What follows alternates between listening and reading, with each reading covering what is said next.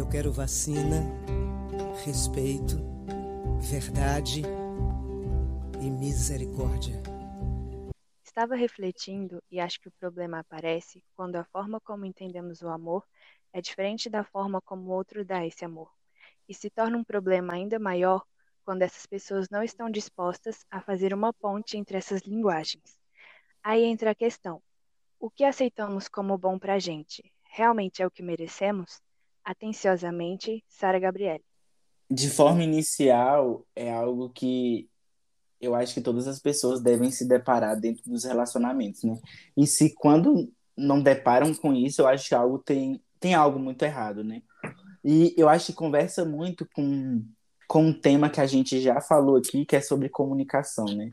Porque, querendo ou não, linguagem é isso, é comunicação, né?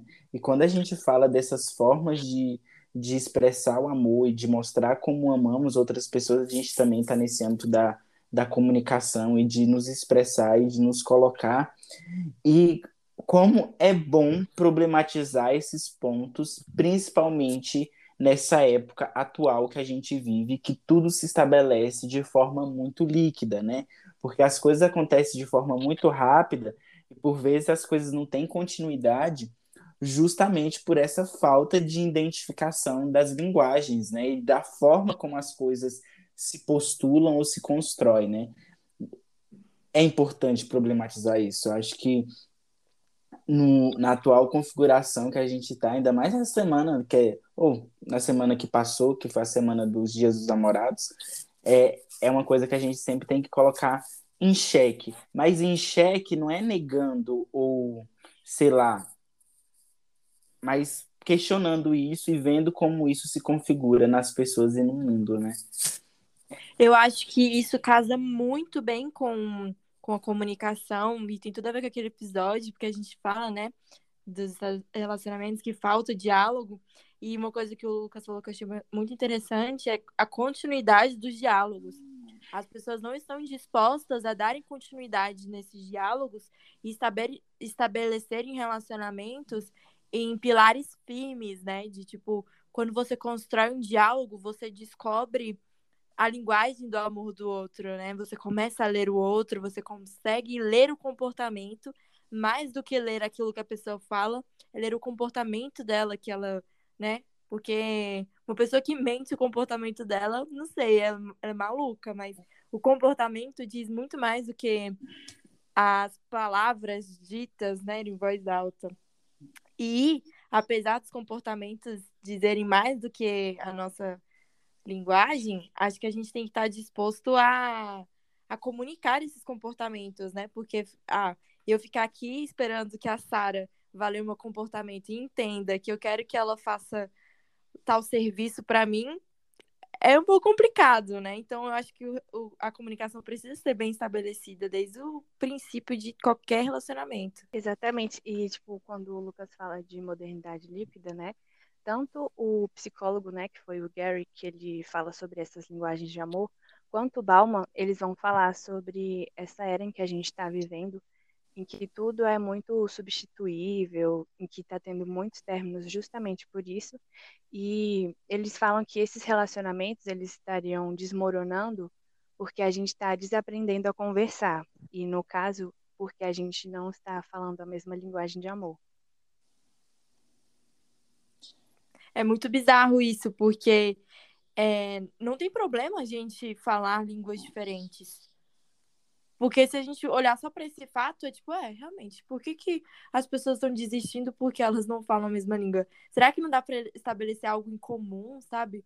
É uma coisa tão pouca, tão pequena para abrir mão de um relacionamento por causa disso. Mas, gente, tá, a gente tá falando de linguagem de amor e tudo mais, mas que linguagem é essa? Eu ainda tô aqui, eu preciso que alguém me refresque a memória. Eu lembro de, de algumas, mas preciso que alguém estabeleça essa conexão para que eu realmente compreenda de fato se é isso mesmo que eu tô pensando. Pelo meu, ao meu ver, são cinco, não é? Isso, são cinco, e aí no livro ele fala justamente que essas linguagens elas vêm do contexto em que a gente foi criado, né? e a gente pode ter mais do que uma.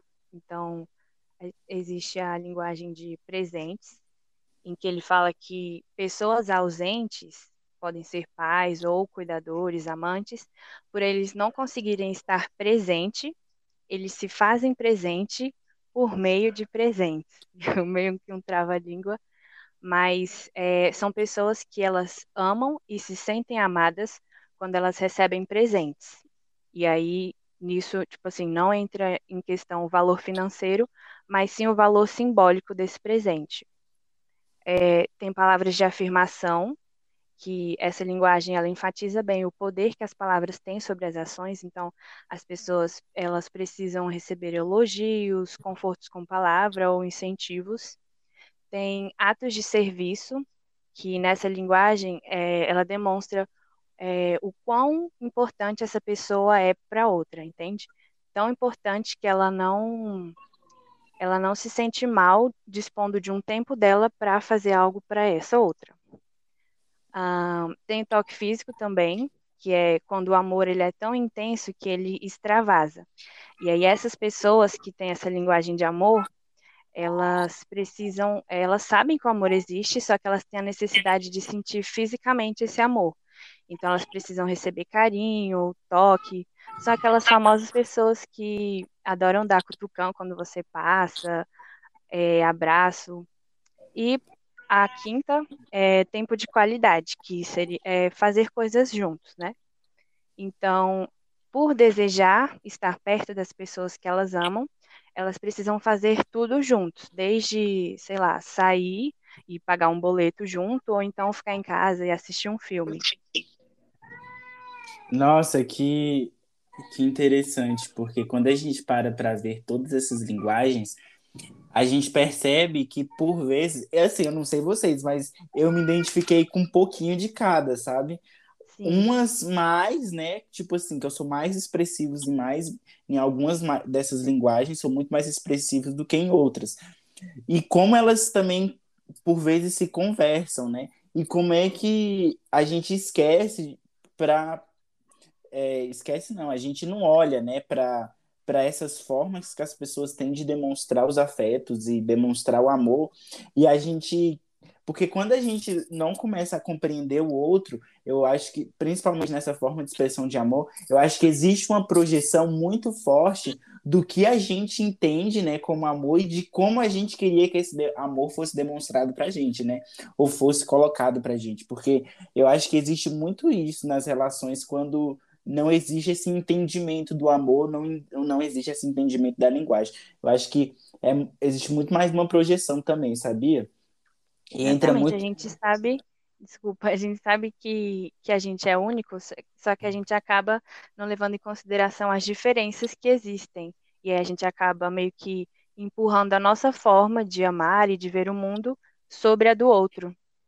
Totalmente. Exato. Da mesma forma que eu sou única, vocês são únicos e vocês vão receber isso de uma forma diferente. Eu acho que eu estabeleço esse pensamento bem na minha cabeça quando eu paro para pensar assim: caraca, é, aquele pai, aquela mãe não ama a sua filha. Só que aí eu vou lá e paro para pensar, eu penso, o que será que será que essa mãe não está realmente amando a filha?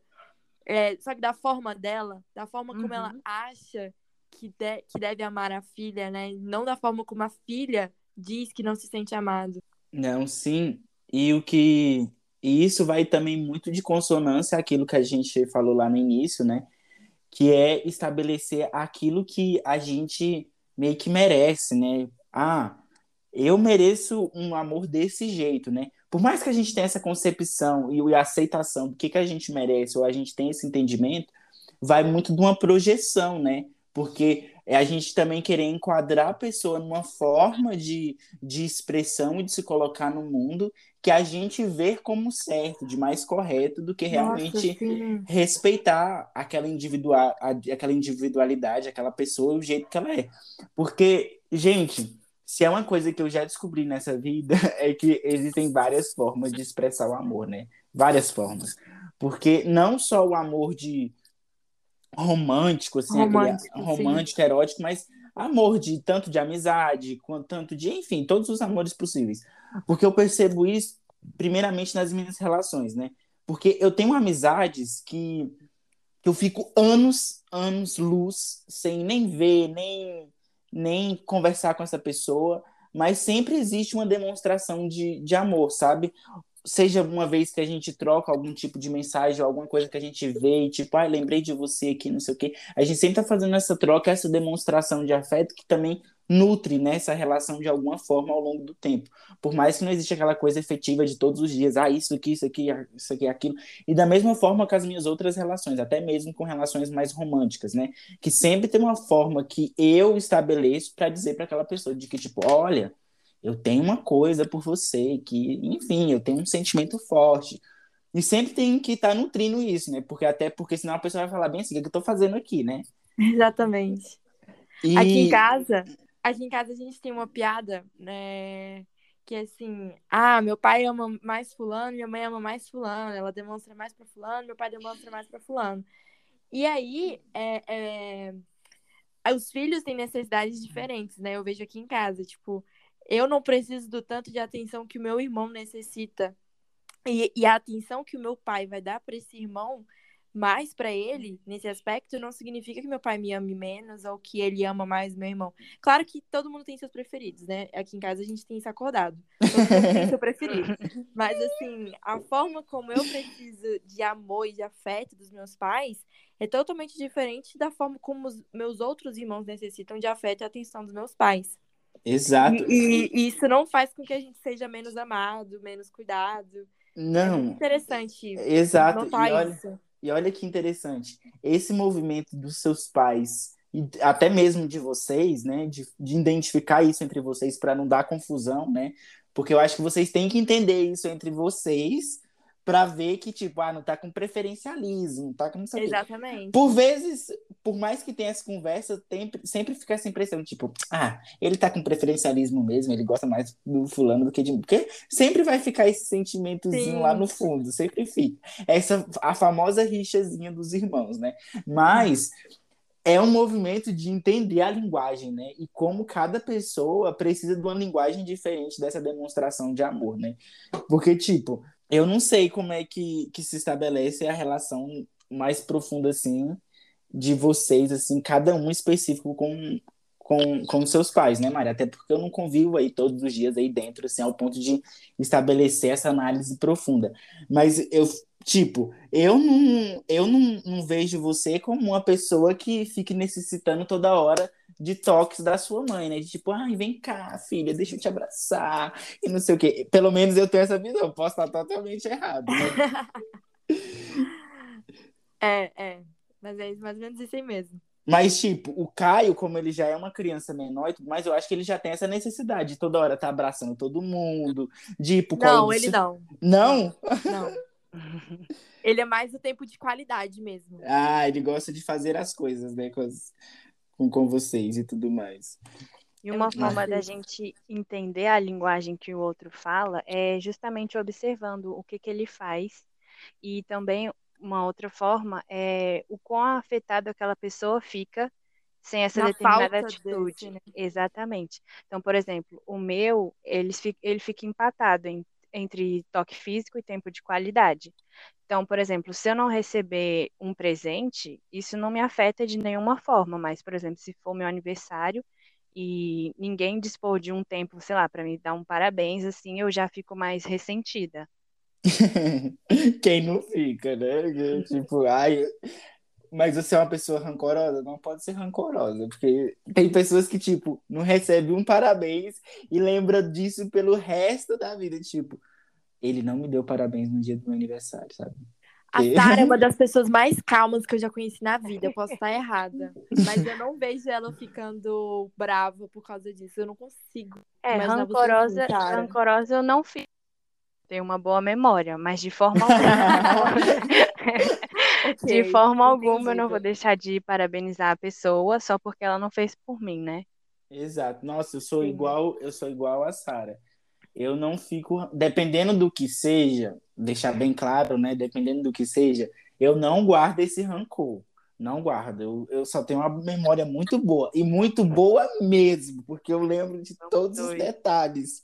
Minha memória é péssima. e aí, isso sempre vai ficar tipo assim, eu vou lembrar disso, desse momento, até porque por vezes, eu também sou uma pessoa que gosta muito desse negócio de presentes, porque eu sou uma pessoa muito simbólica, sabe? Eu dou muito valor aos, às coisas simbólicas, ao simbolismo, esse significado assim que as coisas podem ter. Tanto que teve uma vez que eu estava na casa da Mari, a gente estava a gente estava no processo de lançar Itu. E aí, o irmão dela, o Caio, na época eu acho que ele, ele tinha uns três anos, né, Mari? Bem Ai, ele era bem novinho. E aí ele foi lá fora, a gente estava dentro de casa. Ele foi lá fora. Não sei nem como é que ele conseguiu pegar, mas ele foi lá fora, assim, na área da casa da Mari e tudo mais, e veio com a folha, né? E tipo assim, e me deu, sabe? Toma, para você. Cara, para mim aquele foi o melhor presente que eu pude ganhar naquele no ano, sabe? Para mim aquilo assim, sabe? Que foi uma demonstração assim máxima, que cara, uma é criança verdade, que guardaria essa folha assim para sempre. Eu guardei. eu, eu também. Guardei, Exatamente. Eu... eu sou muito assim. Aí eu fiquei tipo assim, meu Deus. E tipo assim, eu já sou uma pessoa emocionada por natureza, né? Aí quando a pessoa vem e faz isso, uma criancinha ainda fez isso, eu fiquei em prantos, né? Porque sabe, o significado que, que isso tem para mim equivale muito mais do que se eu tivesse, por exemplo, ganhado um carro de alguém, sabe? Porque não que seja importante. Se alguém quiser me dar um carro, gente, eu aceitar. mas, mas, sabe? Porque por vezes uma pessoa vai falar bem assim, né? Tipo, ah, uma folha, você tá de sacanagem, né? Não, literalmente, eu sou esse tipo de pessoa que se você vê uma pedra na rua e me dá. Eu também sou assim. Eu vou amar. Tanto que teve uma vez que eu, eu, eu viajei para um certo lugar, que eu não vou dizer qual, porque senão fica muito na cara, uhum. que é, eu estava saindo com o menino lá e tudo mais, e teve um dia que, que a gente combinou de ir pro Rio, né? De ir pro Rio, porque lá é uma região que tem vários rios para ir e tudo mais. Aí a gente combinou de ir pro Rio. E, e no Rio tem várias pedras, né? E tudo mais. E quando a gente estava ali conversando, não sei o que, a gente andando e tudo mais, um rio muito bonito, com água muito cristalina. Aí ele meteu a mão na água assim e pegou uma pedra, né? Eu falei, ah, ele vai jogar essa pedra pra longe, sei lá o que, que é que ele vai fazer com essa pedra. E ele me entregou, tipo, pra você. Nossa, eu falei, tipo, ai, mano, tá de sacanagem, né? Tá de sacanagem comigo. Porque aquilo para mim significou tanto, sabe? Porque, tipo, é um registro daquele dia, é um registro dessa relação que eu tive com esse menino. E para além disso, sabe? Porque eu sou tão simbólico com essas coisas, tão simbólico com essas coisas, que, tipo, o que que ele poderia estar tá significando com aquela pedra, né? Hum. Ele me conheceu Já tão foi bem. atrás dos signos, né? É, ele me conheceu, é, ele me conheceu tão bem, tão pouco tempo, que ele percebeu que se ele pegasse uma pedra no rio e me desse, eu ia ficar extremamente contente, feliz, sabe, com aquilo. Eu acho que isso foi uma, uma percepção de uma linguagem que ele teve ali de mim, sabe? Uma sensibilidade para te ler. É, né? exato, exato, porque realmente eu não esperava, não foi uma coisa que que tipo assim, eu, ah, eu falei para ele, não, porque eu não falei nada disso para ele que eu sou uma pessoa assim, não, eu acho que ele percebeu mesmo com eu acho que ali envolve também a qualidade do tempo, sabe? Que a gente ficou ali, a gente conversava as coisas, mas também as coisas não estão muito explícitas, explícitas assim. Eu acho que realmente foi uma leitura que ele teve. E eu achei isso muito lindo, sabe? Muito lindo, de fato. Aí entra a questão da adaptação, né? Tipo assim, talvez essa nem fosse a sua linguagem de amor, só que você se adaptou ao ponto de, tipo assim, valorizar o ato humano, né? Eu ia falar eu, isso eu sou agora. muito conexão. Pode falar, Mari. Eu ia falar exatamente sobre, é, sobre isso, né? Tipo assim, conversar é, personalidades muito diferentes. Por exemplo, um tempo de qualidade para uma pessoa que gosta, que está se relacionando com uma pessoa que gosta de passar tempo só. Uhum. Nossa! Olha como é que tem que ser a sensibilidade desse, pega. desse Cara, relacionamento, né? Muita conversa, muito diálogo, né?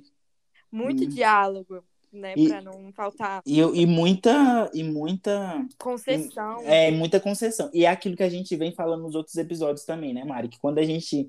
A gente toma uma decisão e a gente parte para uma decisão, a gente perde muito mais do que a gente ganha, né?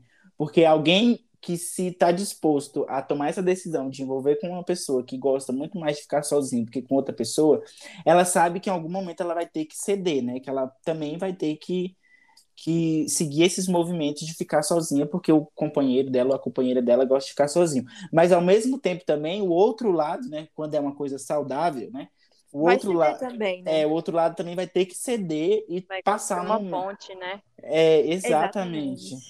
Nossa, é, é, é, é muito é muito mágico quando a gente para para ver quando as coisas meio que se mesclam, sabe? Porque para mim o que faz sentido nas relações não é as pessoas se complementarem ou elas serem muito iguais assim, ou elas também serem muito diferentes. Não, elas perceberem tanto as, as diferenças quanto as igualdades assim, né, as coisas em comuns e fazerem disso um caminho, sabe? Um caminho de, de intimidade entre as duas. Tanto que teve uma vez que.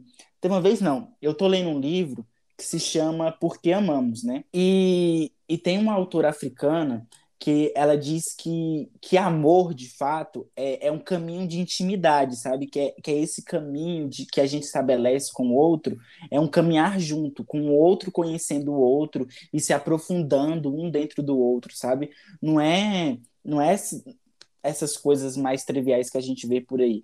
E eu Sim. acho que é, eu acho que é justamente isso, sabe? Quando a gente nos permite a compreender a linguagem do outro, é a gente entrar nessa intimidade, sabe?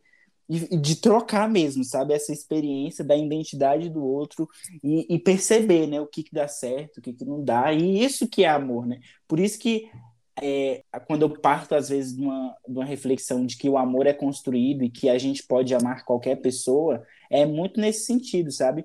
Total. Porque é, não é que, tipo, ah, você não consegue amar todas as pessoas do mundo. Eu acho que consegue amar todas as pessoas do mundo, sim, sabe?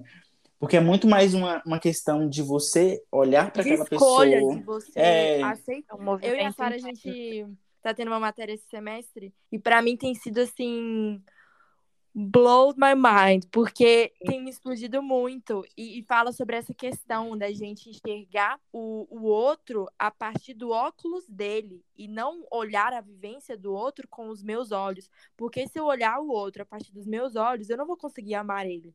Eu não vou conseguir Sim, enxergar as diferenças sim. que nós temos, eu não vou conseguir passar por cima das diferenças, eu não vou conseguir ter.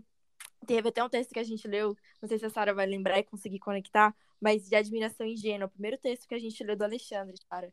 E que a, admi- a admiração ingênua, para mim, fez total sentido, que é aquele amor desinteressado. É, eu amo você sem interesses. Tipo, não vou Ah, fazer isso aqui É. Uhum. não vou fazer isso aqui pra receber de volta. Eu vou fazer isso aqui porque eu te amo e tô a fim de te fazer feliz. E sei também que você tem defeitos, mas que tá tudo certo. A gente vai conversar junto e o diálogo vai criar essa construção de um relacionamento. E é possível amar, sim, uma pessoa com muito Exato. E eu acho que parte daquele pressuposto também da construção, principalmente para o campo da, da antropologia, que, que é a alteridade, né? Porque as pessoas ficam muito com aquele negócio de empatia, empatia, empatia. Mas eu acho que a gente tem que ter muito mais alteridade, sabe? Porque quando a gente tem esse movimento de, de alteridade, de identificar o outro como um ser diferente mesmo, e que essas diferenças não é algo ruim, ou que nos distancia, ou que nos aproxima demais, é e compreender a dinâmica da diferença como algo que nos constrói e constrói o outro, é justamente esse movimento, né? De, de não somente tirar o óculos e, e ver na visão do outro, né? Porque cada um tem é, a, tem uma antropóloga que ela vai dizer, né, que a cultura é uma lente, né, que cada um vai ter uma lente, né, de olhar o mundo, né, que se encaixa muito bem com o que a Mari falou dessa questão do óculos, né, e é, e é exatamente isso, quando a gente se propõe a entender e compreender o outro, é praticar dessa alteridade, desse movimento cultural, de pegar essa lente do outro, né, de ter esse sistema do outro, porque quando a gente fala de cultura, a gente fala de um sistema, né, de coisas que estão interligadas, de processos que estão interligados, do modo de criação, do modo de vida, de uma crença, enfim, várias coisas, né? Quando a gente fala de cultura, a gente fala de uma complexidade meio que quase que infinita. E, e é nesse movimento, porque a gente nunca vai também tentar, é, tentar não, né? Quando a gente, a gente nunca vai conseguir de fato estabelecer essa conexão com o outro apenas ficando no nosso ponto de conforto, né? De Nossa, tipo, ai, exatamente. eu vou ficar aqui da sacada observando, eu tenho que só observar para me compreender o outro. Não, você não tem que só observar. Tem que Você se jogar que- na dança também. É, você tem que realmente pegar os sapatinhos dele e calçar o sapatinho dele para ver como é que ele anda com aquele sapato, sabe? Porque se você não fizer esse movimento de ação, eu acho que todas as relações têm que ter muito mais movimento de ação do que movimento de, de observação, sabe? Eu acho que quando a gente observa demais, a gente só fica observando, a gente quer muito mais criticar e perceber as coisas que é diferente do que construir algo em cima dessas diferenças, sabe? Porque se não tem ação, como é que a gente vai construir, né? Como é que a gente vai possibilitar a continuidade das coisas, né? Porque é que nem aquilo que a Sara falou no início, né? Existe um- um- uma interrupção hoje em dia muito fácil das relações, né? Que as pessoas não estabelecem essa conexão continuada, né? De, ai, vou tentar, vou ver o que, que eu posso fazer. Tem um primeiro encontro e tipo, ai, nossa, ele, ele é muito, ele é muito diferente de mim, não sei o que, não quero. Só que, tipo, só joga esse negócio do não quero porque é uma coisa que é diferente, uma coisa que não tá dentro da sua visão, assim, de mundo, sabe? Não tô dizendo que isso é errado. Se você enxerga o mundo dessa forma e quer enxergar o mundo dessa forma e seguir dessa forma, tudo bem, é seu modo de vida, é a forma como você compreende. Só que eu acho que tem outras formas de se ver isso, sabe? Isso me lembra um pouco sobre a, a teoria do apego, né? Tipo, eles falam que tem três tipos de apego que a gente tem pelas pessoas e que é o saudável, o ansioso e o distante. No caso, o saudável, ele é tipo, é bem raro alguém- ter esse apego saudável. Então, todos nós estaríamos é, em relacionamentos em que uma hora a gente tem esse apego ansioso, que a gente a gente quer estar próximo e tudo mais, quer como posso dizer, a gente às vezes se sente inseguro, tem medo de ser abandonado, e às vezes essa proximidade que a gente quer, às vezes até assusta o outro, né?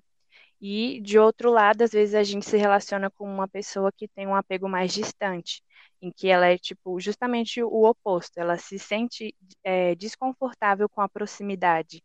E aí fica essa, esses opostos assim. Então, acho que o ideal seria a gente é, refletir, né, sobre essas formas de apego e tentar é, transformar de uma forma para uma forma mais saudável, menos nociva.